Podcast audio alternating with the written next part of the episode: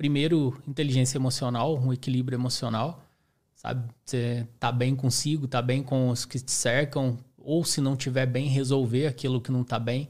É o segundo, a alimentação, o que você coloca dentro do seu corpo, sabe? É o você já parou para pensar nisso, cara? É o que você tá colocando dentro do seu corpo. É muito louco isso, né? Você, você for, é o que vai te dar energia, sabe? É o que vai te fazer ser uma pessoa melhor que às vezes você tá lendo 10 páginas de livro por dia, tá assistindo muita coisa, não sei o que, mas tá esquecendo do que você tá colocando para dentro de você, que é o que vai te fazer a sustentação daquilo tudo ali muitas vezes, sabe?